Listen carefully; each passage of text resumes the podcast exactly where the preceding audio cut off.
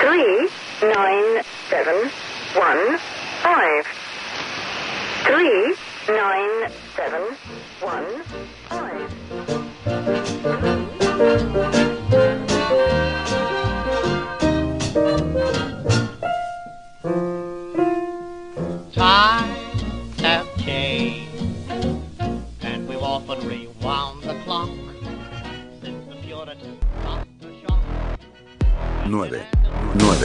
8, 2. Bien, bien. Bienvenidos a Epicinium. Transmitiendo.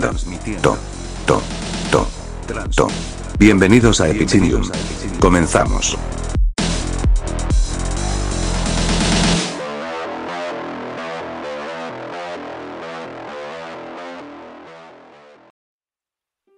Bienvenidos a Epicinium, la conversación repentina que mi mejor amigo y yo decidimos convertir en un podcast.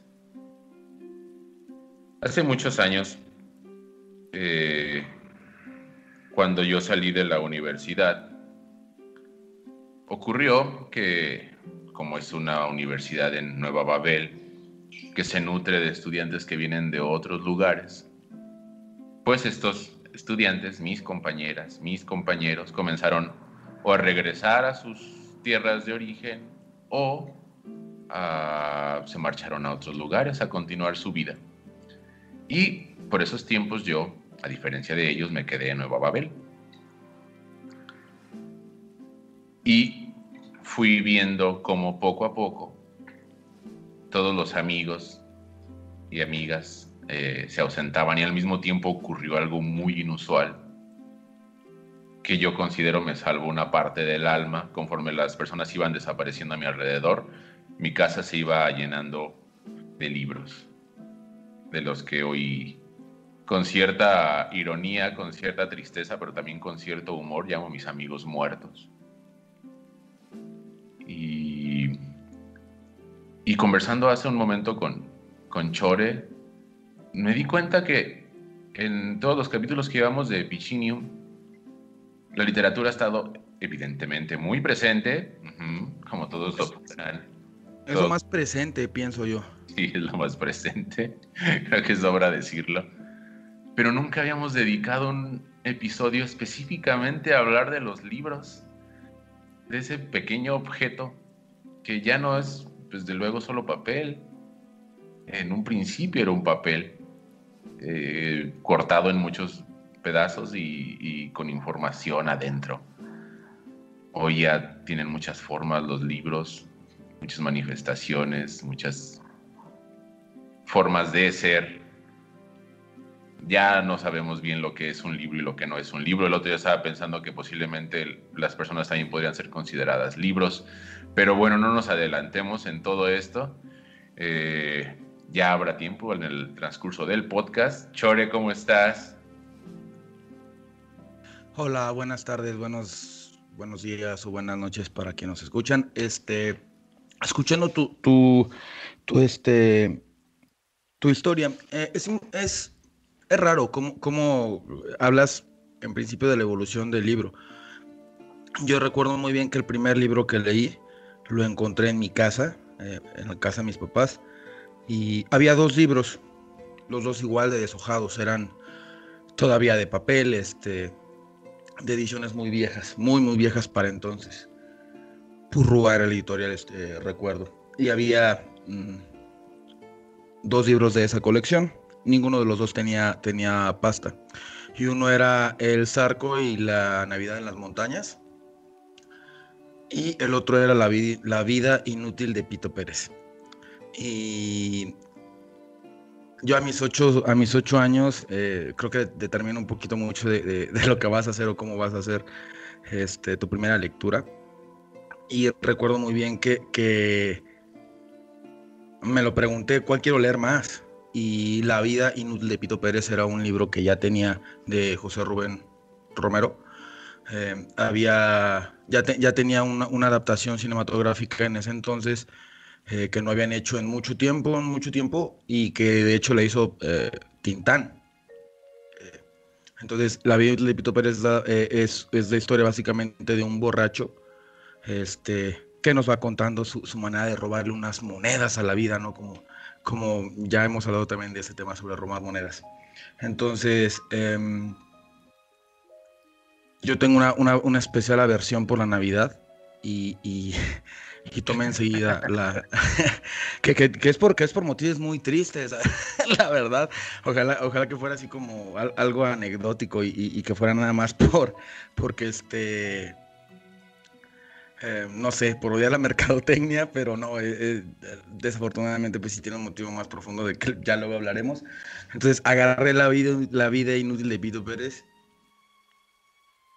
y qué afortunado me sentí de que un, un, escritor, bueno, me sentí afortunado cuando, cuando te conocí a ti, por ejemplo, porque precisamente en la escuela en la que nos conocimos, y hablaban de literatura mexicana y yo decía, no mames, yo no conozco nada de literatura mexicana.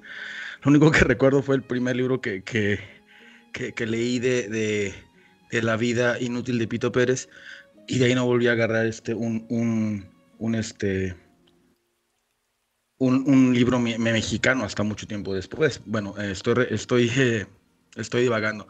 Eh, me sentí agradecido en ese momento de que fuera un escritor mexicano y en segunda michoacano bueno, de la zona que se le conocía como el Chacán, este, quien, haya, quien, quien me haya dicho bienvenido a este, a, a, este mundo de la literatura, de los libros, y sobre todo me, la, me, me abría las puertas con, con, con, tal personaje como es Pito Pérez, del que pues más adelante vamos a hablar. Este, por lo pronto me gustaría a ti preguntar, amigo, por, porque en el momento en el que, en el que dijiste libros, recordé la primera vez que yo tomé un libro y quisiera preguntarte si tú recuerdas cuál fue la primera vez que, que eh, cuál, cuál, fue el primer libro que tomaste y cómo fue esa primera vez.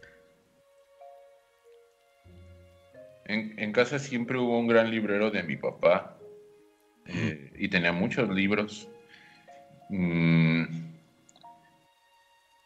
no, no recuerdo entre tanto librerío cuál fue el primero porque durante toda mi infancia... Eh, eso es muy bueno, eso habla muy bien de ti. No sé. O muy mal de tu memoria, depende. ¿Ambas? Muy Ambas. bien de mí, muy mal de mi memoria. mm, eh, durante toda la infancia, la, la, pubertad, la adolescencia y un cacho todavía de la juventud, nunca me puse a leer ningún libro pero ha, hablo de ningún libro. O sea, había los libros de texto, por supuesto, y pero, pero no era sentar la cola en un sillón y ponerse a leer. ¿sabes? Ni, ni siquiera, ni siquiera con los de texto. No, los respondía por... Tarea. Pues como un mañoso. Por, pues, encontré la manera de, resolver todo sin mayor problema. La cosa es que había tantos libros, pero eh, crecí con, y ellos eran como objetos enigmáticos, estaban allí, sabía que, era de que eran de mi papá, sabía que para él eran muy importantes, pero eso era todo. A lo mejor así es como, como ven, los, eh, paréntesis, como ven nuestros sobrinos y nuestros y nuestros familiares más, más, más pequeños, como ven tal vez las memorias USB, a lo mejor de esa, misma, de esa misma manera como una tecnología ya completamente obsoleta. Probablemente.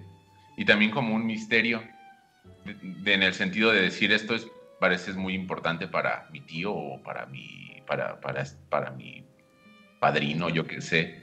Claro. Eh, sobre todo, pero otro paréntesis, sí.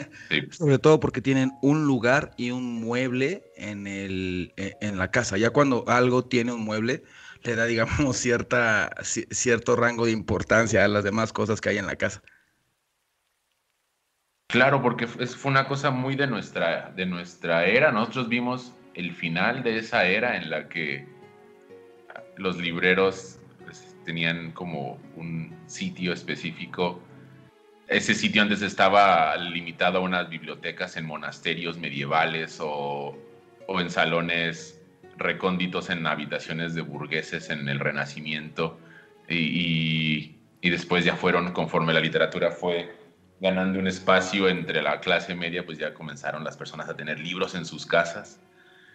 Y pues es la, es la era Gutenberg, ¿no? La, la, que, la que Enrique Vila Matas en su novela de, de dublinesca llama la era Gutenberg y nosotros nos tocó ver el ocaso de la era Gutenberg, el final de ese mundo en el que los libros tenían este sitio central. Siguen siendo igual de importantes, pero se han desplazado su, su lugar a otros espacios de la casa y también de la vida de las personas. No lo sé, y entonces, pues mi infancia pasó en ese momento, en ese preludio del, del ocaso de la era Gutenberg con, la, con, la con el librero de mi papá. Eh, ya, por supuesto, ya cuando fui adulto, pues ya me fui allí, pero ya tenía el hábito de la lectura, ya me interesaba todo eso. Pero fue hasta que, fue, hasta que fui joven adulto que comenzó a... Y el hábito, ah, eh, perdón, a lo mejor te interrumpo, pero el, el hábito te, te, encontró o encontraste el hábito o tus papás... Eh, o sea, yo sé que tenían un librero. En mi casa había dos libros y, muchísimas más, revistas y, y cómics, eh, pero propiamente un libro no, no, no había. Sin embargo, había un, un, una intención de fomentar la lectura, sobre todo por parte de mi papá.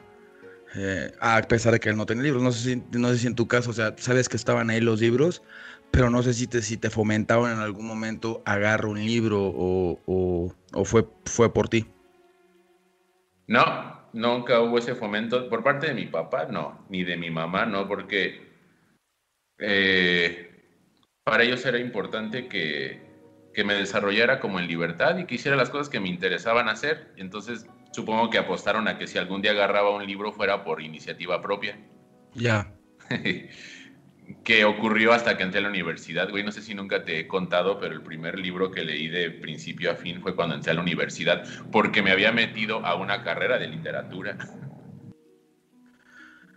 No, es, no me dijiste exactamente eh, eso. Este, me dijiste que ya agarraste tu hábito de lectura ya, ya, este, ya adulto, pero no Ficaste que, sobre todo que la primera vez que has agarrado un libro fue en la carrera, no mames, eso me mata, Juan, qué pedo. ya sé. Es que, güey, a lo mejor es de las personas que, que, que conozco, o la, o la persona que, que, conozco que más de, que de verdad conozco, o bueno, eres, eres, eres mi amigo, no, eres de mis amigos, bueno, mi amigo, bueno, mi mejor amigo o mi único, no sé. Pero podría decir que, que, eres, el amigo que, que, conozco mejor y, no mames, o sea, eh, a lo mejor eres la persona que más, que, más conozco con ese apetito que podría decir literalmente voraz por, por, la literatura y no mames, o sea, eh, es como si, no sé, un, un gordo de toda la vida me, me dijera que, que en realidad empezó a comer chatarra hace dos años cuando yo lo conocí gordo todo el tiempo, ¿no? es como no, te, no, no puede ser posible. Estoy gordo de libros. Pues en parte, ah, mira, puede que lo que voy a decir a continuación sea eh, algo que tenga relación con, con, con, la realidad o puede solamente que sea una chaqueta mental, pero en cierto modo siento que mi voracidad y mi apetito de lecturas tiene que ver precisamente con el hecho de que descubrí que pues estaba poca madre leer y, lo que, los libros eran una cosa fascinante y había pasado 24 años de mi vida sin leer uno solo, entonces fue como tenemos que remontar el tiempo que no estuve leyendo. No sé si sea eso. No mames, pero es que de verdad no lo creo, no lo creo. No, yo tampoco. y aparte dijiste 24, a los 24, cabrón. o sea... Sí, porque además entré, entré tres años tarde a la universidad en relación al resto de mi generación. Más o menos. Mm, que mira, e, en específico, para hablar más de nuestra generación y de personas que, que seguramente no nos van a escuchar, salvo Eric. Hola, Eric. Este, creo que Hola, Eric. por lo menos eran como tres nada más del salón que eran este realmente una, una generación este que iba de acuerdo con, o sea, que, que, mm, ¿cómo decirlo? Que iba con, con, su, con su generación, o sea, que, que correspondía a la edad. Todos los demás éramos más, más viejos eh, en primera. Y los que, la, las personas que estaban ahí de, de la edad que correspondía día, si notas, eran, perdón por decirlo así, puede caer en un cliché bien estúpido, pero eran los, los clásicos matados, ¿sabes? Era así como el, el, la, la, chava que, que, pues era seria, era muy aplicada, muy inteligente y que pues todo tenía todo su mérito, eso no, no, trato de demeritarlo, pero este, ellos solamente sí, sí, sí estaban como que de acuerdo a la edad. Bueno, pero ya estamos divagando bien, cabrón. Está, estábamos hablando de a qué, de a qué edad agarramos el... Eh, eh, te digo, me sigue sorprendiendo que me digas que a los 23 años agarraste tu, tu primer libro, porque te repito, eres de las personas que, que, más referencias y recomendaciones literarias me han dado y, y, que más, y que más conozco y que sobre todo, no mames, esto es algo muy importante han hecho el regalo perfecto para, para alguien que le gusta leer. O sea, si conocen a alguien, amigos, que conoce, que, sabe leer, que, sabe, perdón, que le gusta leer, este, ya todos sus cumpleaños o todas sus fechas importantes ya saben que le van a regalar. Es, eso, créanme, es una bendición. ¿Cuál fue el primer libro que te regalaron, amigo? Primer libro que me regalaron fue El extranjero de Albert Camus. Oh, vaya. ¿Quién te lo regaló, amigo? Tu bully de la, de la, de, de la universidad. No, mi hermano. Mi hermano Checo. Ah, o sea, tu bully de toda la vida. No, no es cierto. Saludos a Checo también, tu bully de toda la vida, ¿no? Saludos a sí, Checo también. Me regaló, me regaló el extranjero y después cuando le dije, ah, esto está chingón, bueno, le dije eso, pero fue como que sí, bien. Me regaló después el de la náusea de Sartre, así que Al, alguna intención traía conmigo. que, que, siempre es como algo mmm, muy interesante de pensarse. El otro día escribí al respecto algo eh, que yo, por ejemplo, me reconozco más en los libros que he dado a otras personas que en los que yo he comprado para mí mismo o que, o que, o que me han regalado a mí. ¿Sabes? Cuando yo le doy un libro a alguien, es porque ya lo leí, porque sé eh, por qué se lo estoy dando. Entonces, como que mmm, es una buena manera de, de, de, reconocerse a uno mismo, porque al mismo tiempo que estás dando algo que te gusta a ti, estás deseando que la otra persona también le guste y de alguna manera ese libro se construya y se, se, establezca como un puente entre esa persona y tú mismo. Estoy divagando un poco, pero, pero... No, no, no, no, es que, es que estás en un punto muy importante, eh, retomando a Sartre y, y, y, sobre regalar libros. Yo recuerdo que, que el, el, primer eh, libro que tú me regalaste fue fue, fue La náusea de Jean-Paul Sartre. Y recuerdo que fue un momento muy específico de mi vida, ¿no? Eh, en, en, uno de tantos en los que pues estaba destrozado por porque la vida no era como quería y, y, y, y no entendía a las mujeres y era joven. Eh, entonces, recuerdo que, que, que, me lo regalaste y, el libro lo olvidé en, en, el autobús, ¿recuerdas? Junto con un, una bolsa de, de, de comida. Sí. Sí, que, que, era la, que, era la, comida que yo llevaba este, para toda la semana. O sea, se me quedó la, la, la, bolsa con la comida este, empaquetada y el libro. Y recuerdo que te conté, te conté muy apenado, no que no iba a contarte la verdad, pero eh, eh, recuerdo que te, que te, conté muy apenado y, y, te reíste y salimos a, a, a, tomar un café, que por cierto me invitaste porque no tenía dinero, este, y me regalaste otra vez el libro y te resignaste así de que lo tienes que leer. Y no sé si, bueno, tal vez es un poco de los dos, que, que, es este, que a partir de este momento y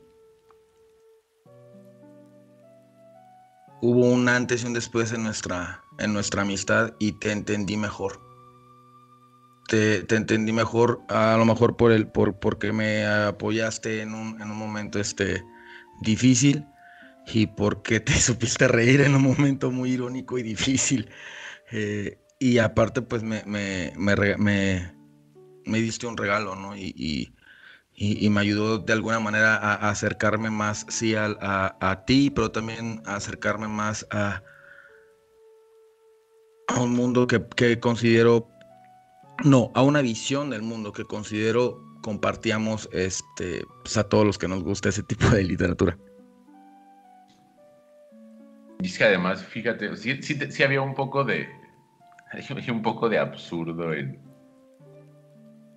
en me reí por, me reí, me reí en ese momento por, por la absurda situación, porque justo es el, es el uno de las cosas que, que mm, fulgen en esa novela. y, y mira, estaba pensando en, la Edad Media, pues ahí tienes a 35 monjes, este, mm, eh, sentados de 7 de la mañana a 4 de la tarde escribiendo un solo libro. Y eso es todo. Y sale el libro y todos están muertos por dentro y el libro ahí está y se lo dan a un rico. Y después cuando, cuando ocurrió el, milagro Gutenberg, ese mismo libro se multiplicó eh, lo, que, lo que las personas quisieran. Entonces como pierdes un libro, eh, ahí está el libro otra vez. sí, las cosas ya no son eh, mm, del mismo modo, eh, así como el libro se multiplica, se multiplica el autor.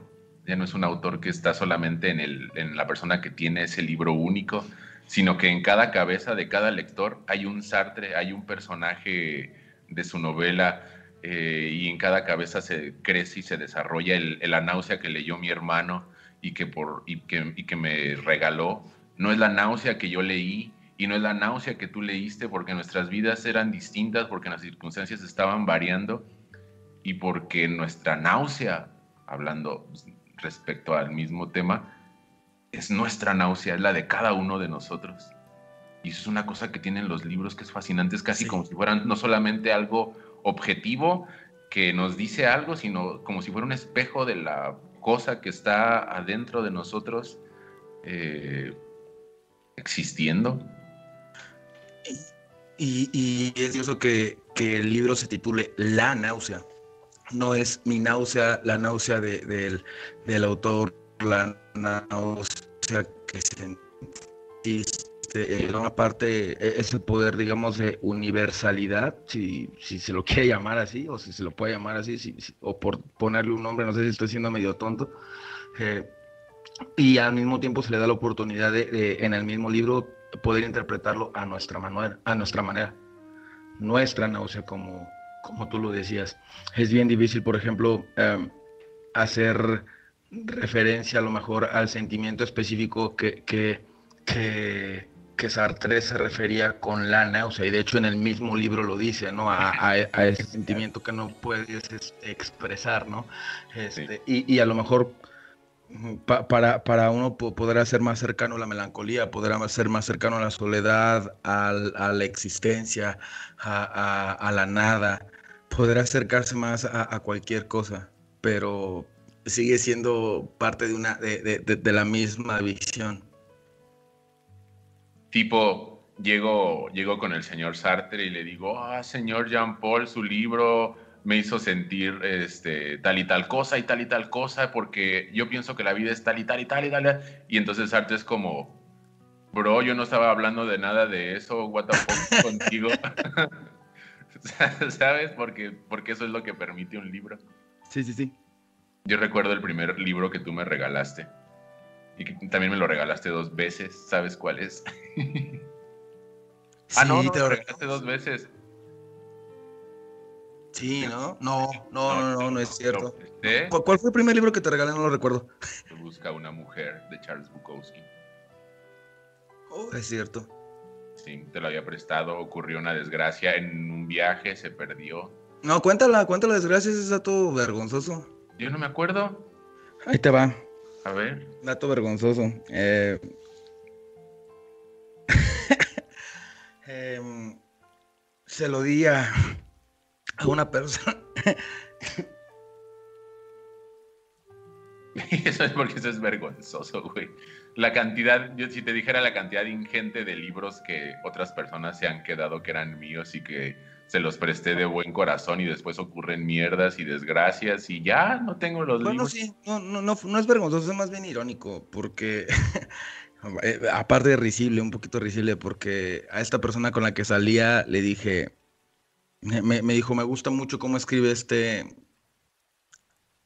este autor, Charles Bukowski. Por cierto, unos años después, este, bueno, eh, esta persona se enfrentó a, a su gusto de Bukowski porque se volvió feminista. Pero bueno, le dije a esta persona, este, eh, todo mucho, cuide este libro como es, como, como, como, como si fuera mi corazón, así tal cual le dije. y me costó trabajo decirlo. Eh, y pues bueno, te lo, re- te, te lo terminé comprando de nuevo, lo cual habla de cómo, de cómo le fue a- a- al libro y obviamente a, a- la relación, A tu corazón. a mi corazón y a la relación también, no, no, no, este, y, y qué, y qué irónico, ¿no? Porque es, eh, es alrededor de este libro llamado Se busca una mujer de Charles Bukowski.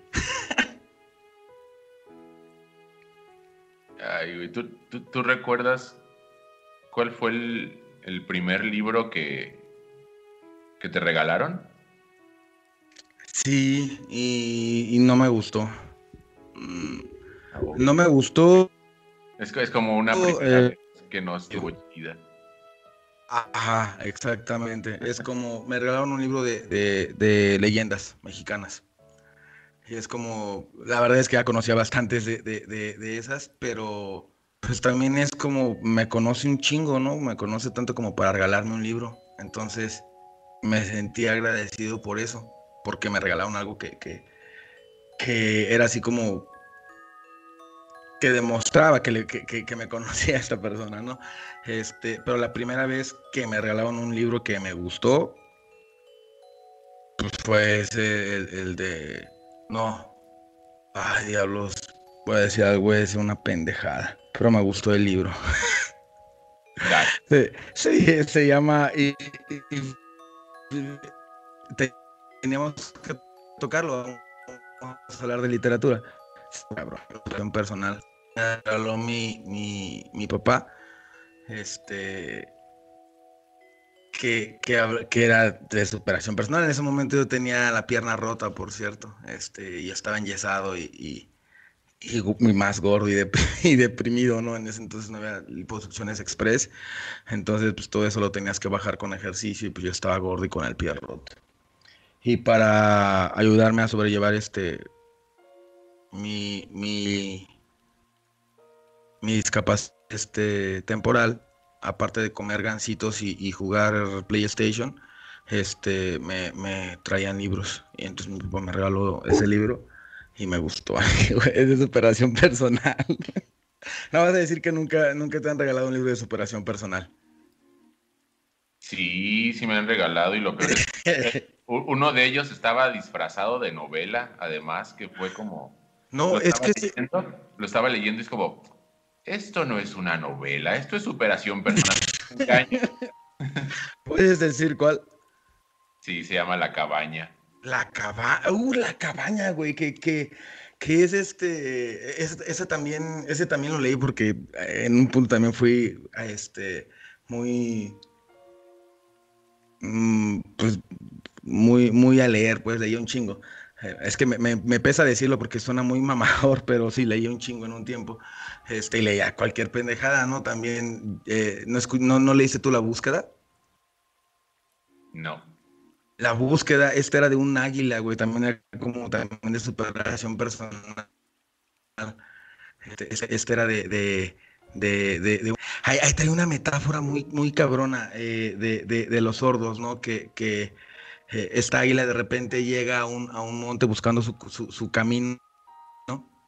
Lo que, eh, un resumen muy rápido, se encuentran esta águila eh, que era un, gran, que, un granjero y se la, la crían como gallinas, pero está tan en su zona de confort que, que se le olvida volar, ¿no? Y va en un momento a, a hacer la búsqueda de quién es, ¿no? Y, y de cómo era un águila.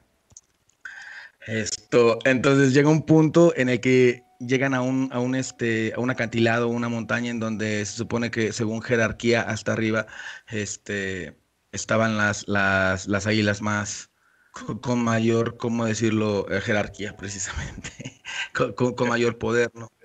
Entonces, resulta que cada vez que él subía, eh, le, le, le, hablaban de él alrededor y, y, se deprimía el águila y se bajaba, ¿no?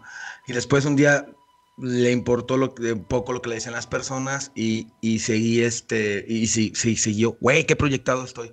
Siguió este, subiendo hasta la cima y, se dio cuenta que, la, que el águila que estaba hasta la cima era sorda y que había conseguido ser este, eh, llegar hasta la cima porque pues era sorda y no escuchaba críticas. Y así de, mmm, vaya, qué ventajas de no escuchar de, un, de, del izquierdo.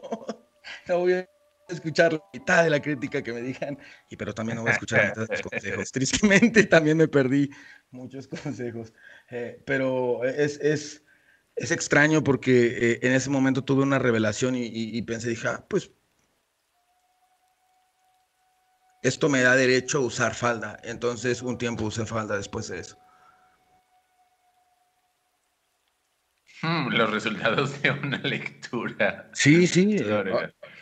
Sigan pero, regalando y sigan leyendo este superación personal. No, no, pero mira, te voy a decir algo.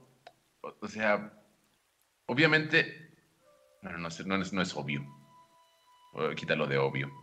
Es evidente uh -huh. que la persona que escribió ese libro tenía algo que decir, ¿estamos de acuerdo? Sí. Y dijo, y tú leíste lo que el autor o la autora eh, dijo, pero hay una parte que está fuera de su control. ¿Tú crees que esa persona dijo lo que dijo y hizo ese libro para que tú usaras una falda, güey? claro. Evidentemente no. claro. Claro, yo, yo, dije, no voy a usar, no voy a usar este, digo, no, voy a romper esquemas, este, no voy a escuchar críticas y en lugar de decir voy a poner una empresa o algo así, dije voy a usar falda. Y, y a lo que iba es que, y lo he leído en, en, distintos autores, en distintos momentos de mi vida, una idea que está detrás de la literatura, que, la, que la literatura es una apuesta por la libertad humana, o sea, una apuesta por la libertad, por, por lo que los seres humanos son, han sido o pueden llegar a ser y a ser. Eh, y, y, es precisamente, o sea, más allá de, del contenido del libro, lo que tú hiciste, por ejemplo, es una expresión del potencial humano. Tú lo, tú lo, tú lo eclosionaste poniéndote falda, pero también podrías haber puesto una empresa o también podrías haberte largado a, a Siberia, ¿sí me explico? Sí. Por algo que leíste. Eso está muy, muy, eso es muy interesante. Pude, haberte, pude haber asesinado a John Lennon, güey. porque alguien leyó algo y le dio una lectura. El guardián entre el centeno, ¿no sabes esa? No. ¿No, no ¿Nunca has leído El guardián entre el centeno? Ah, sí fue por El guardián en el centeno. He escuchado algo. No, ese libro no lo he leído. No lo he ¿No? leído tal vez porque todo el mundo me dice que por qué no he leído El guardián en el centeno. Y es como, ay, oh, ¿por qué lo voy a leer? Punto muy importante, punto muy importante. El guardián entre el centeno. Te han dicho un chingo de veces este, que, que, que por qué no lo has leído. ¿Qué piensas tú? Mm, pues. O sea, ¿qué te provoca? Me refiero a que. A, a, piensas, debería verlo, o por qué debería leerlo, o de verdad está muy bueno, o de verdad está muy malo, ¿cuál es tu pensamiento? No, que en esa insistencia hay una necesidad de que sea importante para mí. Y como siempre desde pequeño he sido un niño muy narcisista, pues yo sé lo que es importante para mí, ¿sabes? Entonces, Por en ejemplo, cierto modo es mi ego que dice, ay, ¿por qué voy a leer eso? No, ahora no lo leo. y es una estupidez, por supuesto, y una cosa y una actitud inmadura de mi parte, porque evidentemente también dicen lo mismo, por ejemplo, del Quijote. Eh, hay que leer al Quijote, y, y, por muchos años pues fue como que no, pero ahora que estoy leyendo el Quijote es como, güey, eso es increíble, ¿sabes? Pero porque hay una madurez. No mames, ¿no habías leído el Quijote? No. Eh, digo, eso sí me sorprende. Lo, lo del guardián entre el centeno, pues ah, es, es, una. Es una lectura. Sub, o sea, para una persona que le gusta mucho leer. No sé, una semana tal vez, este, si lo agarras dos horas lo acabas. Y mira que tiempo sí, mira que tiempo sí he, he tenido en la vida, porque está este otro tema de los libros a los que regresamos y los libros que leemos una sola vez. Creo que en la, Sí. en la relectura hay como algo ya personal, porque es como, si esto me habla a mí, quiero que me vuelva a hablar, quiero volver a leerlo y quiero tener otra vez ese viaje. ¿Cuál es el libro que, que más has releído tu amigo?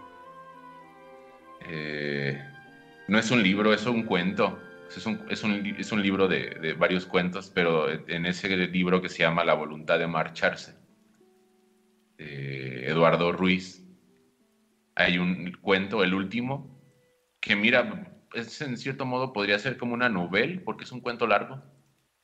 Se llama La deriva de los continentes. Lo leo Ya. mucho, mucho. Lo he, lo he releído, creo que es lo, es lo que más he releído en la vida. ¿Y tú? De, de cuentos así chicos, digo, si contamos así cuentos cortitos. Ah, espera, ¿valen las novelas gráficas? Sí, es un libro. Entonces Watchmen. Wow. Watchmen de amor es, es lo que más he releído en... en- y, y- y- y por encima de, por ejemplo, hubo un momento en el que eh, tuve obsesiones con, con autores y hubo un momento en el que me, me obsesioné con Oscar Wilde y, y- y a Oscar Wilde lo leía, el retrato de Dorian Gray lo leía una vez al año así de... de como casi este, como, como ver este Duro de Matar en Navidad. ¿Por qué, por qué Duro de Matar es, es película navideña? Ah, sí, sí, es película navideña. Sí, ¿verdad? Sí. ¿Pero por qué? ¿Se desarrolla en Navidad?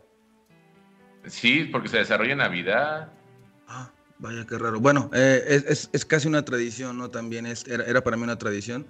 Eh, y cuando encontré Watchmen, que había, había notado algunas referencias hasta que en un momento este, me lo enseñaste Edgardo, otro, eh, y recuerdo que en un momento en, en- en un supermercado yo encontré un, un disco de, Watchmen, este, donde traía nada más dos capítulos eh, solamente en inglés. Esta versión de stop motion que es literalmente el- el- la novela con los mismos paneles, incluso eh, eh, esa perfección de paneles de nueve la tiene también alguno, en, en algunas tomas del, del, del stop motion. Eh, y, cuando lo vi, eh, eh, eh, esa- esas referencias que tiene ahí este, en, en el, eh, en, el mismo cómic, eh, en, en la literatura, en, de manera gráfica, de manera, eh, como, como decirlo, casi camuflada también o directa. Este, me, me- encantó. De ahí, este, yo, yo no había visto, por ejemplo, alguien que metiera tantas referencias así como Alan Moore, hasta que un buen amigo me, me, me- regaló este Ulises de Jamie Joyce, que ya después fue así de, no mames, esto tiene tanto que no, no, no sé, no sé en qué punto este, lo entiendo del todo. Que es otro libro del que se dice, tienes que leer el Ulises, ¿no? Es como, son Ajá. estos, Eh, estos co- tú, por estos ejemplo- lugares comunes en, la, en el canon literario. Pero sí, ¿eh? Eh, tú, tú de hecho insististe casi un año, cuando cada vez que hablábamos de literatura, decías tienes que leer este, el Ulises de, de James Joyce. Y hubo un momento en que lo le- leí, este, lo leí en línea y, y lo mismo que, que ha hecho el 90% tal vez de las personas que hemos leído el Ulises y, y- y- si no el 10% que, que, pertenezco al 10% que soy un pendejo, ¿no? Pero al principio llega un punto en el que dices, pienso que no le estoy entendiendo, pero tiene un ritmo tan chingón, bueno, los que lo terminamos, pues, tiene un ritmo tan chingón que, que tengo que seguir. Ah, no, no importaba, llegaba un punto en el que a lo mejor no, no, no tienes tanto, tanto contexto de, de, de, de lo que en realidad está diciendo James Joyce, a lo mejor es, eh, de ahí radica la magia de ese libro, porque todo, todo, todo ahí es tu, consciente, tu subconsciente colectivo hablándote a través de las palabras de James Joyce y se dibuja eh, lo que realmente tú tienes en tu cabeza. Aunque no lo alcances a entender, lo ves con un ritmo, lo ves de, de una época, eh, lo ves a veces como un musical, a veces lo ves como una obra de teatro, a veces lo ves, lo ves como un viaje lisérgico, a veces tiene poemas, a veces ríes mucho y lloras. Es, eh, es, eh, es, increíble, pienso yo. El, el, de verdad, este si les gusta la literatura, dense la oportunidad, pero de verdad que les que, que sientan la necesidad de, de, leerlo sin, sin, la idea de, tengo que entender algo. Porque eso tiene la, la, la, literatura del canon, que pertenece a un canon o, digamos a un, que tiene un prestigio cultural eh, con ese prestigio cultural vienen un montón de, prejuicios culturales y entonces lo que ocurre es como, no lo entiendo, soy un pendejo, lo que dices tú, o ah, este, esto no es para mí, o yo no pertenezco, y entonces se auto, se auto excluyen las personas muchas veces de una experiencia eh, estética que puede ser muy agradable en la experiencia personal y que no tiene nada que ver con el prestigio cultural del libro, ni con ni con el canon literario, ni con nada. Cuando yo leí el Ulises, fue como, ok, no estoy entendiendo nada, pero me gusta estar viendo esta ciudad y estar viendo qué pedo con esta gente. Y este, este Poldito Bloom como que trae aquí un rollo medio interesante.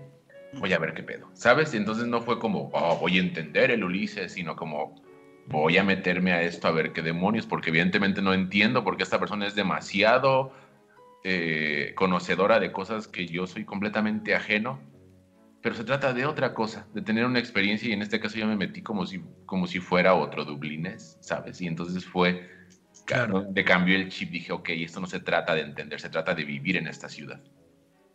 Y, güey, eso es increíble. O sea, y, y, después de Ulises me ocurre con muchos otros libros, sobre todo cuando, cuando se trata de novelas, eh, es como me voy a mudar un rato mientras tengo esa novela a otro lugar, no sé en dónde voy a estar, ahí nos vemos. Y eso es una cosa maravillosa que tienen los libros, la, posibilidad de, cambiar de geografía eh, interior. Ser espectador nada más, ¿no? O, ser espectador y o ser partícipe, porque por ejemplo cuando estaba leyendo Los Detectives Salvajes de, Bolaño, eh, durante la primera parte los personajes se la pasan eh, tomando café con leche como dementes. Y entonces hubo un momento durante, durante el tiempo que estaba leyéndolo y de repente me di cuenta que yo también cuando me iba al café o me iba por allí, de repente yo también estaba comenzando a pedir café con leche. y entonces esta cosa invasiva que, que, tiene el libro de los detectives salvajes que comienza a cambiarte el ánimo y, las conductas y comienzas de repente a comportarte como los personajes porque de alguna manera te das cuenta que esos personajes bien podrían ser tú o que tú podrías bien ser esos personajes.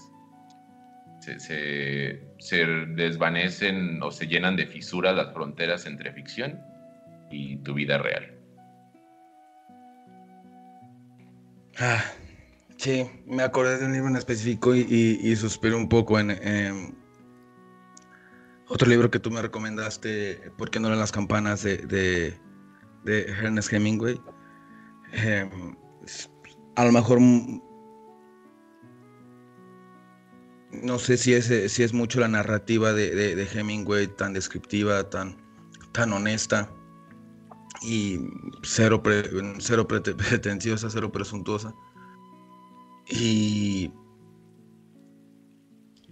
por ejemplo, con él tuve esa fortuna de, sentirme un poco así en, situaciones específicas. A veces, no sé si les pasa, eh, hablando de la experiencia de leer, eh, alcanzas a ser tú una persona adentro de, un, testigo, te digo, un, como tú dices, un dublinense más, o a veces eh, te, identificas con el, con el personaje, pero a veces sí te das cuenta o, por lo menos alcanzas a apreciar eh, esa parte de que solamente soy un, un, testigo, como si vieras, pues no, no, de una forma literal, sino anecdótica, si quieres, eh, una pantalla. ¿Sabes? Como tú, lo dices, me, me, me, fugo nada más un ratito a, a, esta realidad. Y eh, con Hemingway me pasó así por toda, toda esta, esta sensación, esta emoción de, de, de, que, de que era un, autor que era muy cercano al pueblo, ¿sabes? Muy, muy, muy respetuoso y hasta y, que veía incluso las tradiciones de, de, un lugar casi como de una manera mística, ¿sabes? Eh, y a lo mejor la narrativa me hacía un poquito más a, verme como, verlo más bien como una película, sobre todo en, en, ciertos, este, en ciertos libros, sobre todo al principio de, de, su literatura, era un poco más impersonal, ¿sabes? Eh, me gustaba más, más eso. Eh, desafortunadamente, bueno, a lo mejor con la, con la evolución del eh, el tiempo, pues Hemingway se cansó y, ya dejó de, hacer cosas tan, tan sublimes o, tal vez ya se pegó un poquito más a, lo terrenal, como le sucede a muchos autores, por ejemplo a, a Ciorán. Pensé que iba a decir, y ya después se pegó un tiro en la cabeza. se pegó un esa y como dice el, el, mismo este el mismo Bukowski en su en su en su poema estilo que, que, cuando Bukowski se embarró, digo, cuando Hemingway embarró sus dedos en la pared, eso fue estilo. Qué cabrón. Sí, sí, sí, sí. Pero, a ver, este, e, está, estábamos en, en, en, esa, en esa parte. Yo no sé si, si esto es nada más de, de, Hemingway o es de, una firma, de un autor o de, una, o de un tipo de literatura, porque por ejemplo, eh, al momento de, leer narrativa de Hemingway y al momento de leer poema de Hemingway es casi lo mismo, nada más que tiene otro ritmo. Pero por ejemplo, eh, al momento de, que tú lees este literatura de Borges, también está así como que muy marcado su estilo en la, en la poesía y en la y, en, sus novelas, en, su, en su narrativa. ¿Qué te quiero decir con, con, todo esto? Eh, ¿Piensas que, que, literatura es, es, un, es un estilo o más como una corriente? Mm, no, yo, yo, yo pensaría que son dos expresiones de, de, un mismo fenómeno. Recuerdo, por ejemplo, eh, un prólogo de la, de, la, de la antología que hizo Paul Auster sobre toda su poesía, y él explica allí que, porque Auster es, novelista y es cuentista, y entonces explica en esa antología, es como, yo, yo antes de ponerme a hacer mis textos, mis novelas, mis ensayos, mi, mi producción, escribo poemas y esos, esos poemas prefiguran o son un espacio de experimentación más amplio de algo más concreto, que en este caso es la narrativa. Mm, Bolaño, por ejemplo, dice en una entrevista que la mejor poesía en el siglo XX ha sido en prosa, o sea que la mejor poesía se encuentra en, en la novela y en el cuento. Estoy de acuerdo en eso. E, por mamador que suene, estoy muy de acuerdo en eso. es mamador. Sí. sí. suena muy mamador, pero, pero estoy de acuerdo en eso. yo eh, también estoy de acuerdo. Y, y, en ese sentido, pues más bien yo diría eso. Son, son, dos, son dos expresiones de un, de un mismo fenómeno, que en este caso, pues no sé cómo llamaríale. No, no es poesía, poética, pero es... No lo sé. A ver, eh, a ver, vi un ángulo que a lo mejor va un poquito a, a mi pregunta, porque dices que Auster entonces hacía primero poesía y después hacía novela. No, hacía, hace, hace poesía, escribe poesía como una preparación emocional, intelectual, eh, eh, formal de lo que después van a ser sus textos. Ahí lo tienes una preparación, a lo mejor no piensas que es una forma de vivir ah, o de ponerse, si lo quieres llamar eh, de una, una, forma vulgar, como en un mood, como en una, en, en, una situación, es decir, escribir un poema, no sé, de amor para terminar este, eh, siendo un enamorado en una novela. Es decir, eh, eh, es- estás creando un personaje en una novela en el que te vas a, a, a lo mejor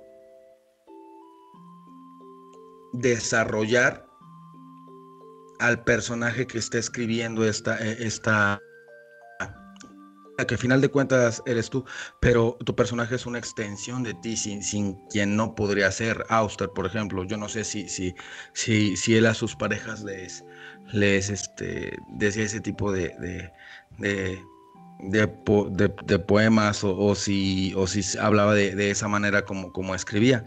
Eh, no sé si me estoy explicando. Si te explicas, sobre todo está el, el y, volviendo un poco al tema inicial que tenemos, sobre, sobre todo está la intención, me parece. Cosas que se escriben porque se escriben, cosas que se escriben para que sean una novela, cosas que se escriben para que sean un libro de poesías. Sí, hablando de los libros, ¿cuál es la intención de lo que se está escribiendo? Si es que la hay. Yo pienso que siempre la hay. Aunque se le- Oh, esa es una, es- esa es una, eh, ahí podemos partir para, para, para algo, amigo, porque eh, de verdad ah, no hay literatura que nada más esté hecha para la belleza, es decir, que no sea, que sea literatura por la literatura, que no sea, que no sea por necesidad, que solamente nazca, por ejemplo. Estoy pensando en, en, en un gato maullando. en un gato maullando y también en, en, la, en, las, en las poesías que le escribe una niña de 8 años este, a, a su compañerito. ay. Repito, una... Estoy pensando en, en, en- en las poesías que le escribe una niña de 14 años a, a- a- su compañero de, de salón guapo y, y- y- con dinerito y que a final de cuentas este nu- nunca le entrega, nunca, nunca, nunca la leen. E- esa literatura, vamos, no, no tiene valor. Desde luego que tiene un valor. Es que no sé si valor es la palabra, amigo. Sí, porque valor no significa, ah, no, tiene una relación necesariamente con lo, con lo monetario ni nada eso. Estaba acordándome de una cosa que cuenta, una anécdota que cuenta Eduardo Galeano, de que un día en un, iba tomando su paseo eh, por el parque y que encontró de, de contra él venía una mamá y una niña y entonces la niña venía diciendo, hola árbol, hola pastito, hola florecitas, hola camino, hola hoja, ¿sabes? Y entonces Galeano la observó y, y él concluye, es que claro, a esa edad todos somos poetas, a esa edad todos somos paganos. Y, y la niña no estaba, no, no estaba haciendo una, no estaba haciendo un, una- un- un libro, no estaba pensando en un libro, estaba haciendo lo suyo de niña. Pero Galeano ve eso y lo hace un libro y lo dice a otros y cuenta la anécdota y entonces yo ahora te cuento esa anécdota y las personas que escuchen este podcast van a escuchar esto y van a contar esa anécdota. Entonces, la intención de la niña no era esa, pero es lo que hablábamos hace rato, no podemos entender las consecuencias, no podemos concebir las consecuencias que va a tener un libro, o en este caso que va a tener un poeta o una poesía, en su forma esencial, que a lo mejor la que es la que Galeano intentaba eh, mm, concretar y por eso le, le encontró en esa niña, ¿sabes? Lo entiendo completamente y, y- y me acordaste, de hecho, de, de- de- de un poema, eh, bueno, no sé si sea prosa o, o de, o, o no sé, o no sé qué sea de Bukowski, muy, muy cortito. ¿Me dejas este, decirlo? Dale. Se llama Conocí a un genio. No sé, creo, creo que ya la conoces. Este, dice, hoy conocí a un genio en el tren, como de seis años de edad. Se sentó a mi lado y, mientras el tren corría por la costa, llegamos al océano. El niño me miró y me dijo, el mar no es nada bonito. Fue la primera vez que me di cuenta de ello. El eh, Aki Bukowski más bien tuvo una anécdota con, con, con un niño y, le hizo y lo hizo poema. que, es, eh, eh, es, otra vez una, una, como si fuera una, una extensión. Eh, quiero pensar que, que, que, es, que es ahí donde, donde está el, la belleza, ¿no? La, literatura, el, poema en, en, en, las cosas sencillas como, como la observación de un niño, ¿sabes?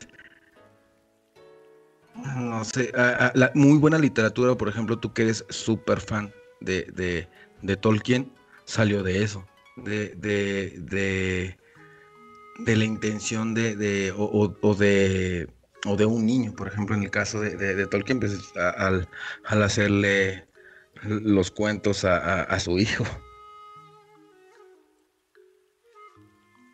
Sí, estaba, estaba recordando o sea, justo eso que poesía, literatura, expresiones de un fenómeno anterior, pues que digo, por ejemplo, en este caso, que los dos casos que dijimos, pues es la experiencia infantil, la, percepción del mundo, la experiencia de estar vivo en este mundo. Y entonces, como una respuesta a eso, ya, el arte, ¿no? Pero bueno, esa es una perspectiva, nada más. Sí, pues los, el Hobbit se lo hizo a Christopher, ¿no? A Christopher Tolkien. Sí, no sé si es el que, el que vendió todo después los derechos, que, que bueno, afortunadamente conocemos, se, le reclama mucho por, sobre todo los que somos, o los que son más puristas, este, se le reclama mucho a, su hijo porque vendió al mismo tiempo extendió el, el, es un poco como lo que tú decías, volviendo al tema del principio, de, de de, tomar una obra que escribió una persona y multiplicarla y multiplicas a la persona. Aquí en este caso se retomaron incluso de cartas que le escribió este Tolkien a su, a, su hijo, a sus familiares, o otras personas que lo que le entrevistaban para darle forma a, este, a, este universo de, Tolkien que, del, y del Señor de los Anillos que empezó con, con, con la intención de, de escribirle algo bonito a su hijo.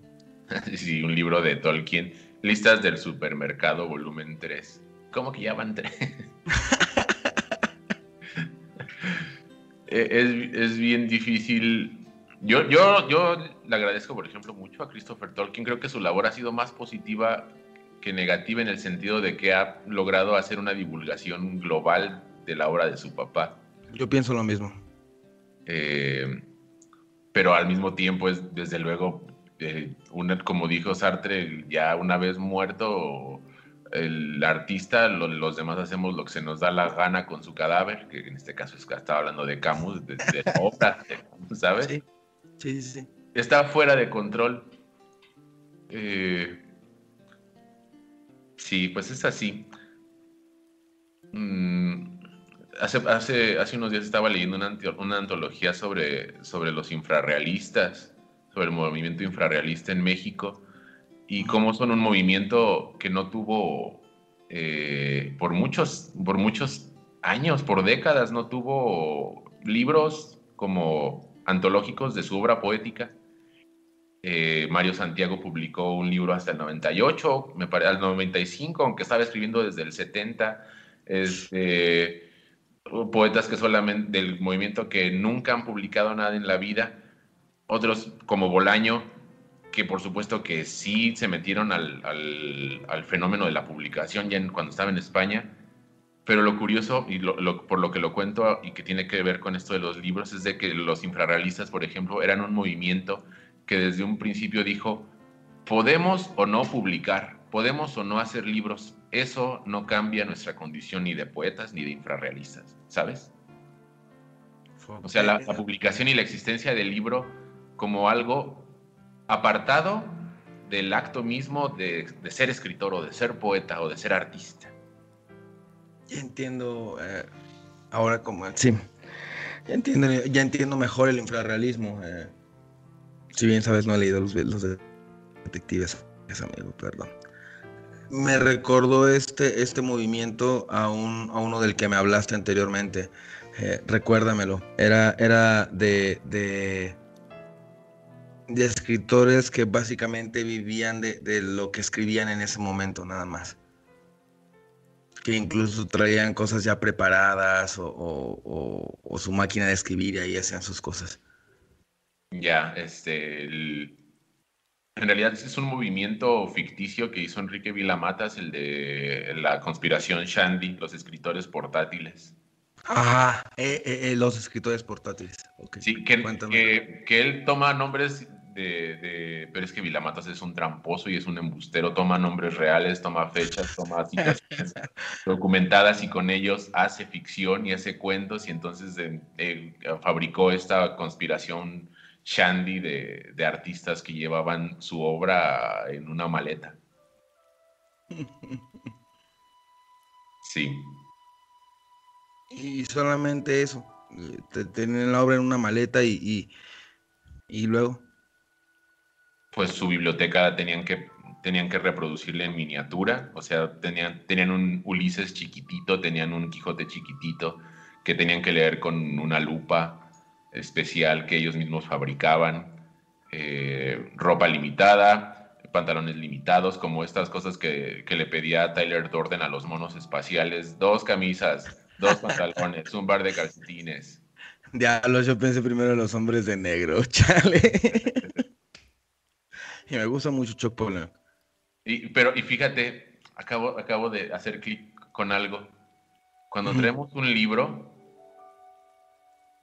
o sea, el libro objeto, todavía el libro objeto, adentro traemos a un autor, a un chingo de personajes, de personas, de personas que este autor además considera tan reales como el lector. Sí. Eh, traemos un mundo, traemos ciudades, traemos campos, traemos todo un planeta. Es la humanidad portátil, güey. El libro es la especie humana portátil por excelencia. Y ni siquiera del presente, sino del pasado, del futuro, ni siquiera del pasado y del futuro de otros planetas, de otras dimensiones. De todo el tiempo, ¿no? O sea, si, si bien, si bien sí hubo una, una edad dorada muy marcada, que es, como tú dices, es la era Gutenberg, eh, sin embargo, si- sigue estando ahí, ha caducado eh, muchísimas formas de, de- de- de guardar y de promover este, de promover el, el- el- la literatura o, o- o- o- de comunicar. Incluso el, el mismo podcast ya, reemplazó eh, en ese tiempo y va a terminar reemplazando en, en un pasado a, a- la radio. Eso es, es- eso es un hecho. Pero la literatura es, es la que se ha mantenido de, de- de de alguna forma. eh, cambiando su, su antes tenía, tenía, tenían las, las redes, bueno, tenemos las redes sociales, pero antes las, la, las primeras redes sociales eran, incluso te preguntaba el, el, tu red social cómo te sientes hoy o qué es lo que estás pensando. O te decía, por ejemplo, todas las personas están hablando de esto y te, y te ayudaba otra vez a una entrada. Obviamente, pues no, no tan elaborado como una novela, no, no, no, a lo mejor tal vez tampoco tan estético como un poema, pero eh, que es otra vez una ventana de la literatura, una, una extensión de lo que, de, de lo que somos. Eh, esta vez a través de un número determinado de caracteres o, o con ciertas restricciones para que no puedas decir algunos temas. Y según en, la red social o en, o en la manera en la que, eh, o en la red social más bien en la que estés, te limitan la, la, la manera de hacer literatura o, te dan o te quitan. Y, y la literatura, lo que dices, a pesar de esas condiciones, eh, digamos, circunstancias que le condicionan y le limitan y le impiden, encuentra la manera de adaptarse y de continuar siendo. Creo que el mayor troll, además del lenguaje, claro, este, de todos los tiempos es la literatura, porque exactamente se, se, se, se ha adaptado, ¿no? Este, eh, con Checo hablábamos anteriormente sobre, sobre los simbolismos que, que a veces tenían los, los eh, eh, en su literatura los, los cristianos para que no se dieran cuenta de que estaban eh, promoviendo su fe y hablando de su Dios y no los fueran a echar a los leones. Entonces creaban su manera de, de- de- de predicar a través de códigos y, y finalmente terminaban este, cometiendo su, su, bueno, logrando más bien su cometido. Que es justo lo que pasa en Fahrenheit de Ray Bradbury. Cada, cada como, como, como el Estado opresor está empecinado en destruir la literatura y destruir todos los libros, lo que las personas hacen es que cada una de ellas se aprende un libro de memoria. Y entonces una persona es eh, Las Mil y Una Noches y una persona es eh, Ulises y una persona es eh, el Quijote y una persona es el Guardián en el Centeno. Los, las personas se convierten en el libro. Se me acaba de ocurrir un, un, Sí, ahorita me sigues hablando de ese libro, pero se me acaba de ocurrir una buena dinámica. ¿Qué libro, si, si estuvieras en esa situación de Fahrenheit, si estuvieras en, eh, en, en, ese libro, qué libro sería, te gustaría ser a ti, pero qué libro serías? Me gustaría ser La voluntad de marcharse de Eduardo Ruiz Sosa. Sí, definitivamente. Porque además es un autor tan extraordinario de nuestra generación, güey, es de nuestra generación tuya y mía y tan poco conocido. ¿En serio? Entonces, entonces sería, sería muy agradable tener ese libro, que yo fuera ese libro. ¿Sí? Eh, ¿De, de, de dónde, este, de, qué autor es? ¿De dónde es el autor, perdón? Eduardo Ruiz es de Culiacán. Eh, tuvo ese libro, después desapareció por muchos años y, y hace poco reapareció con otros dos libros formidables. Bien. Sí. ¿Y, y por, qué, por, qué te por qué recomendarías leerlo? O sea, si, si yo te preguntara por qué me lo recomiendas. Tienes que leerlo, ¿por qué? Porque sabe hacer suficientemente claro el enigma como para que te hundas en la literatura. Es decir, te dice, mira, aquí hay un enigma. Okay. No te lo voy a mostrar, ven. Y cuando te metes ya no sales las cosas que él escribe. te entiendo, es, es como un canto de sirena, ¿no? Como un lamento de, decir, como un lamento de sirena en un puerto en Lisboa. Sí, algo así. Ya. ¿Y qué libro serías, amigo? ¿Qué libro sería yo? Ajá. Sí, como el meme, ¿no? Eh, ¿Qué, qué, qué, qué libro te gustaría hacer y qué serías? ¿O qué, o ah, qué cosa te gusta? Ya te entendí, ya te entendí. Ajá. O sea, ¿a ti te gustaría, eh, ya dijiste, este, repítelo, perdón. sí, la voluntad de marcharse. La voluntad de marcharse de Eduardo Ruiz. Eduardo Ruiz, ok. ¿Y e, ese te gustaría hacer, pero la realidad serías? Ay, güey, eso es muy complicado de responder. A ver, tú dime, mientras tanto, déjame lo pienso. Bueno, pero, pero tú me dices cuál, cuál, este, cuál sería yo para hacerlo fácil. Si, si, si a mí me preguntaran, este, porque no me preguntaste nada, no es cierto. Si a mí me preguntaran, este, ¿qué, ¿qué, libro me gustaría hacer, no lo tengo muy claro, si, si te soy sincero. Pero, este, estoy pensando en tres, no sé si soy muy ambicioso, amigo. La ambición es una virtud. Adelante. Ok. Eh, Ulises de James Joyce. Para. Ahí podría ser todos. Eso sería una, una cosa muy bonita. Aparte, el, el mismo. Eh, el mismo Poldito en un punto llega a ser todo, ¿sabes? Está un poquito raro la narración, pero eso llega a pasar. Pero bueno, eh, sería ese. Otro sería porque no eran las campanas, por supuesto, de Hemingway. Estaba pensando entre los de Hemingway, pero, pero me decanté por este. Porque no las campanas de Hemingway. Porque lo tiene todo, absolutamente todo. E, e, ese e, es uno de los libros que he dicho, lo tiene absolutamente todo.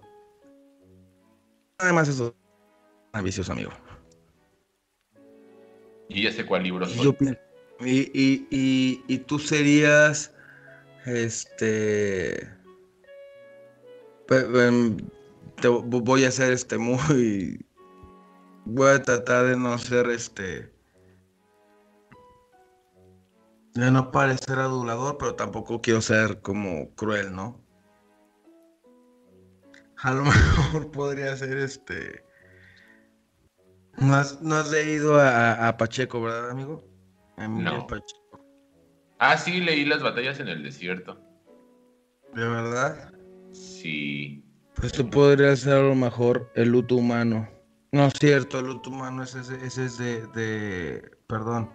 Ah, borras esto. Es este de. Ese es este de. El luto humano es de. Oh, diablos. Se me fue, amigo. ¿De quién es el luto humano? De revueltas. De Revueltas, José Revueltas, no. Pero. eh, y, re- y te respondo. Una, dos, tres. ¿Tú serías del libro? Serías Morirás lejos de José Emilio Pacheco. ¿Lo has leído? Ay, no. Como el de, de Joaquín. Ay, no. Léelo, amigo. Léelo. es, es, eh, s- son básicamente do- do- dos historias que parecen ser este.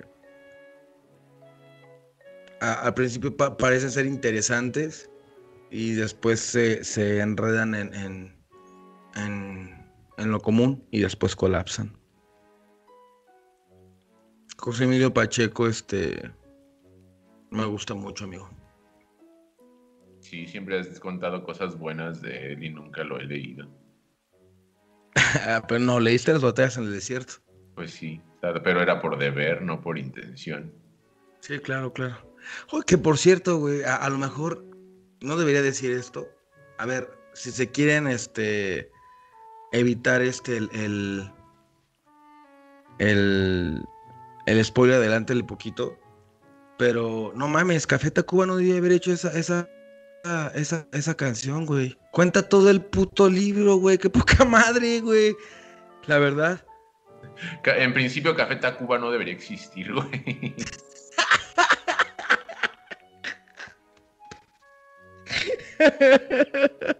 Entonces todo mal ahí desde, desde, el- desde la existencia misma. Todo lo que pasa después, pues ya es otra cagada, güey. A mí me gustaba la canción, si te soy sincero, y a mí me gustaba Café Tacuba. Eh, pero bueno, a mí también me gustan otras cosas, ¿no? De, de, de, de niño, este, chupaba, chi... bueno, eso sí no ha cambiado, ¿verdad? Bueno, sí, porque ya no, no, ya lo estoy haciendo sombrío, perdón. Hay algunas cosas que sí cambian, ¿no? Pero, pero Café Tacuba ya no me gusta. Este, y, pero hubo un tiempo que me gustaba muchísimo.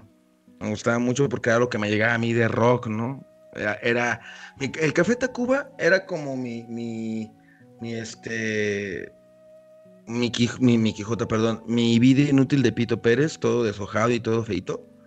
Este, aunque en la literatura sí tuve suerte, un poquito más de suerte nada más, porque era lo que me llegaba a final de cuentas, el rock de México, de aquí, ¿no? Esto, entonces, pues, a mí me gustaba Café Tacuba, pero se pasaron de roscas, carnal. Es como, como, eh, te, te hacen un spoiler bien cabrón como en la canción de, de Show Me How to Live. ¿La, la has visto? No, De, de, de, de Audioslave.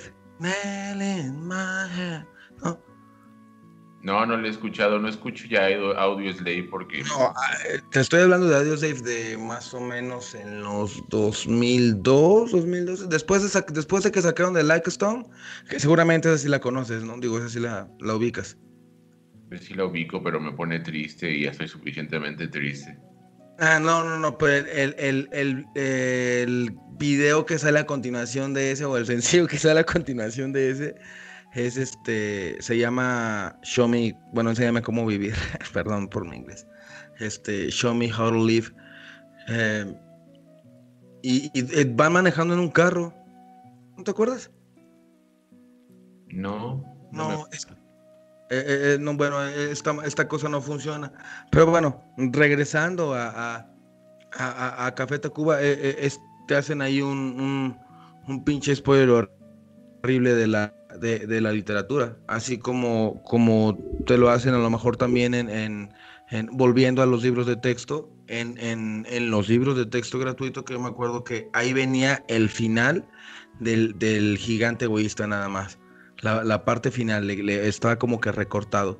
No sé si tú te acuerdas que en tus libros de texto venían antes cosas buenas como de Oscar Wilde, venía de, de- de Octavio Paz, eh, venía también de, de, eh, el que te acabo de mencionar, Pacheco, venía de Sabines, este, y hubo, y hubo un tiempo que en la literatura saltó de eso a Carlos Trejo.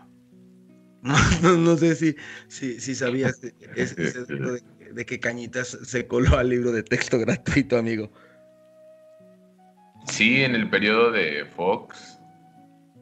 No me sorprende. No mames, que fue en el periodo de Fox. Sí. No, digo, a mí tampoco me sorprende, pero no mames. Yo pensé que había, que había sido más este, reciente. Con Calderón. No sé. Bueno, eran panistas. eh, no se puede estar. Igual, pendejos, pues. Este. Que mire una cosa curiosa que no tiene nada que ver. Esto es una nota a pie de página. Mi, mi papá daba clases en una, en una escuela federal de gobierno. Y el primer año de gobierno, Fox, o sea, de parte de Fox, de la Secretaría de- del Estado, le mandaron a cada profesor de escuela federal una edición alfaguara de lujo de los no sé cuántos aniversario del, del Quijote. A todos los maestros les envió una copia del Quijote. Es la copia que yo tengo que me regaló mi papá. Y se las envió Fox junto con una carta. Decía, profes, ustedes se la rifan. Como que, ¿qué pedo? Creo que fue el único acto decente que se hizo cabrón. Pero bueno, ya, continuando. Me toca decirte a mí cuál es el, cuál libro sería este. ¿Cuál libro sería? Mm, hay Dos, dos. dos generoso. Ajá, de ok. Dos, dos, dos. Dime, dime. dime. Uno de ellos este, sería La senda del perdedor. de Charles Bukowski. Güey, claro, güey, claro, güey. Oh, güey, sí, güey. Ok, continúa. Me conoces más que yo. y el otro, probablemente en un nivel metafísico y moral, más que en un, que en un nivel vivencial, lo de tu propia experiencia como persona, en otro nivel sería este, probablemente Desgarradura de Emil Cioran. Uh, es el que estoy leyendo ahorita. Ah, muy bien. Ah, wow, qué gracias, qué bien. No, no, por- no lo creería. eh, ya hemos hablado otras veces de este, de este viejo rancio, pero hablando de, de, este, de- ¿De de-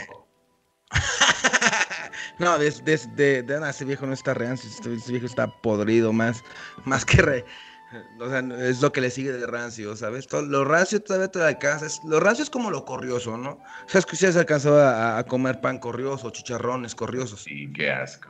Sí, no, es, es una... es- pero lo has hecho, ¿no?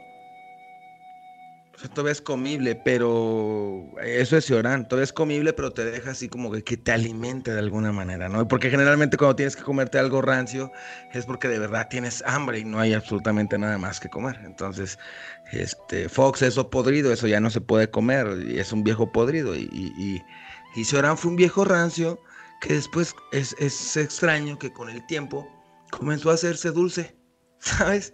Con el tiempo, se, a- no sé si a través de la literatura o a través de toda la hiel que le echó a Dios, este, te- terminó por, como de alguna manera, no sé si decirlo, hartarse o por lo menos tranquilizarse para ya no seguir este, tirando odio. Pues su último libro de ese maldito yo, o sea, ese güey sí dijo como renunció a la literatura, que es algo de lo que ya no vamos a alcanzar a conversar en esta ocasión, pero cuando el, cuando el- cuando el- lo que el autor o la autora quiso decir ya lo dijo y se retira y es como entra en el silencio y entonces los libros que hizo quedan como un testimonio de otro momento, de otra etapa de su vida. Eh, Que le pasó a Rulfo, por ejemplo, también. Ya. Y a Tolkien también, de quien hablamos hace rato. Sí, pero creo que eso es tema para otra, para, para otro momento. Amigo, finalmente, ya para, para antes, de, antes de irnos, por- tengo una pregunta que quiero hacerte. Dime. Que es una pregunta para mí y para todos los demás. Recomienda un libro. Recomiendo un libro. Ah, en, en este momento. em,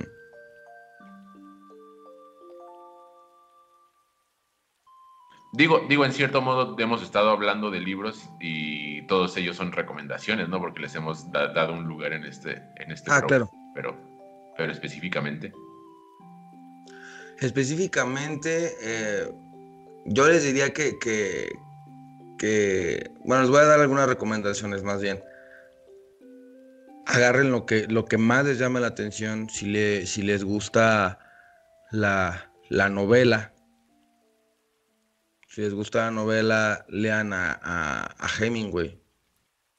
Toda su obra es magnífica, pero tiene dos novelas sublimes que es Porque no ven las campanas y Adiós a las armas. Si de verdad este que quieren apenas enseñarse a- o, o aprender a leer, pues lean algo algo algo melancólico y cortito como eh, Platero o El Principito eh, y si ya son unos expertos en, en, en- la lectura, por favor lean el Ulises de James Joyce y lean la guía del autoestopista intergaláctico de Douglas Adams. Uf, es, es una belleza. Tu amigo. Ay, qué bonitas recomendaciones. Ese último me lo han, me lo han insistido mucho y sí lo quiero leer. Es una belleza, amigo, de, de, de la ciencia ficción. O sea, eh, eh, para, co- como dato curioso, eh, todo el, el- digo, a ti no te gusta el Radiohead, pero para los que les gusta el Radiohead, todo el disco de OK Computer es, este, está inspirado en, en, en la, en la guía de, del autoestopista este, intergaláctico de, de Douglas Adams. Este, eh, está, está buenísimo, o sea, es, lo- que puedo decir. Tiene, lo tiene todo, tiene amor, tiene ciencia ficción, tiene extraterrestres, lo tiene absolutamente todo. Y, y me encanta sobre todo su lema. Estoy mal, entro en el, eh, en el, en pensar en, en, en que no entres en pánico. Es lo primero que te enseña este libro. Entonces, este, por favor, lean, si tienen la oportunidad, recomendaciones y recomiéndenos algo como Juan nos va a recomendar algo ahorita. A ver, si quieren ponerse muy sombríos, lean algo de Silvia Plath. Ajá. Oh, este, o de, Fernando, o de Fernando Pessoa. Yo recomiendo el libro del desasosiego, que es un libro infinito y, y abismal, es maravilloso. Es una gran experiencia porque además como es un libro hecho de fragmentos, lo puedes abrir en cualquier lugar, eh, o sea, en cualquier parte del libro y, y te va a arrojar una maravilla de textos. Eh, uf, qué buena recomendación. Por eso, por sí. lo práctico. Y si es novelas, pues yo recomendaría algo choncho, Vida y Destino de Vasily Grossman, que es como la gran novela de guerra del siglo XX, enmarcada en la batalla de Stalingrado, pero es una novela grandísima, eh, emocionante, eh, llena de personajes eh, em, cautivadores. Mm, y todo crece alrededor de la batalla de Stalingrado, de ese momento tan crucial en la historia del siglo XX, y Vasily Grossman, además el escritor, estuvo allí, o sea, combatió en las, en las podridas y derruidas calles de Stalingrado, y, y entonces hizo su novela como un homenaje a ese momento eh, esencial de la historia, que fue Stalingrado. Es una novela muy larga, o sea, hablo de 1500 páginas, es importante, pero, pero se lee de una manera maravillosa porque además es, es como está escrita en nuestros tiempos, pues le habla a personas de nuestros tiempos y no es difícil de leer. Este es recomendabilísimo, es maravillosa. Y si quieren algo más breve y que también sea así como muy bonito y que tiene que ver con lo que hemos estado platicando aquí, Chore y yo, en este podcast el día de hoy, la noche de hoy, la tarde de hoy, este Dublinesca de Enrique Vilamatas, que trata sobre pues este viejo editor Samuel Riva que, que se encuentra en una crisis porque el negocio de los libros está muriendo y ya no puede sostener su negocio. Y entonces emprende este viaje simbólico hacia Dublín con unos amigos para realizar en el día del Bloomsday, que, que es de Ulises de James Joyce ese día, este, Realizar, para realizar en ese día el, el funeral a la era Gutenberg y al final de los, del tiempo de los libros. Entonces es un libro fascinante, divertidísimo, lleno de un humor maravilloso, es muy gracioso, es muy irónico eh, y sientes sobre todo que tú vas junto con Samuel eh, y sus cuatro amigos que te vas de viaje a Dublín, entonces está muy chingón eso, es muy divertido. Y ya. Suena muy, suena muy interesante, amigo. Eh, me acordaste, bueno, me hiciste pensar en el escritor de David y Destino, de, de que yo, yo, pensaba que Hemingway era así muy rudo también, porque también estuvo en la, en la, en la Primera Guerra y, y este y en la Guerra Civil Española, pero pues la guerra de Stalingrad es así como que ese autor le dice a Hemingway, hold on my, hold my beer. y, quítate hasta un lado, cabrón, que no, sí, la, la, comparación de, de, de, las batallas que, que, que, hubo en la Guerra Civil Española, en la batalla de Stalingrado, pues que en su momento, antes de la, de la Tercera y la Cuarta Guerra Mundial, pues sí, sí, sí hubo, este, sí, sí fue la, la batalla más sangrienta de todos los tiempos. Qué vato tan duro, eh, la neta. Sí, y además era, era judío, entonces por ejemplo, estando en Stalingrado se enteró que su madre estaba siendo deportada hacia un campo de exterminio. Y así continuó. Y fue la primera persona que abrió como periodista que estuvo en un campo de Treblinka. podríamos dedicarle todo un podcast a Más adelante cuando vamos a hablar de la literatura lo retomamos. Mientras le recordamos que nos pueden este, encontrar en, en las redes sociales Facebook e Instagram y eh, nos pueden encontrar en, Spotify y en Anchor FM. Y recuerden que pues somos un canal abierto para, hablar y existir a través de ustedes y, agradecemos que, que nos escuchen. Muchísimas gracias por, por hacer esto posible. Chore, muchísimas gracias por la charla. Como siempre es un gusto, una alegría. Y pues esto, nos seguimos escuchando. Gracias a ti, amigo. Nos seguimos escuchando. Nos vemos. Adiós.